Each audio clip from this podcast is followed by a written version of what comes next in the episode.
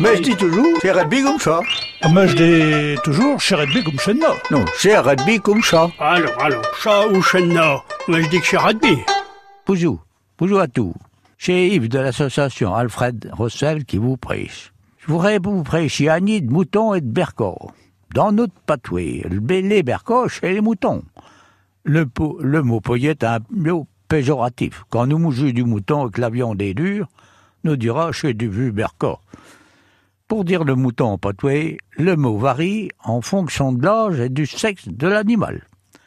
Nous dira pour jeune mouton une agnée et au pluriel des agneaux. Un bécor chez un mouton mâle de deux ans, destiné à la reproduction. Mais traduit alors un ran, un bélier. Dans le sud, on dit un blanc. Quel rapport? Faut savoir que dans le roman de Renard, qui date du Moyen Âge, le mouton est appelé belin.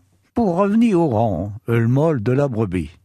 Attention, ce mot peut aussi désigner un coquillage, selon la région.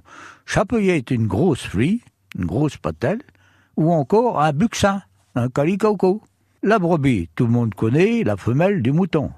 Mais attention, chapelier est tout une partie du princeux, du pressoir, la grosse pièce de bois placée sous les mets, sous le plancher du pressoir, et qui supporte la fixation de la vis.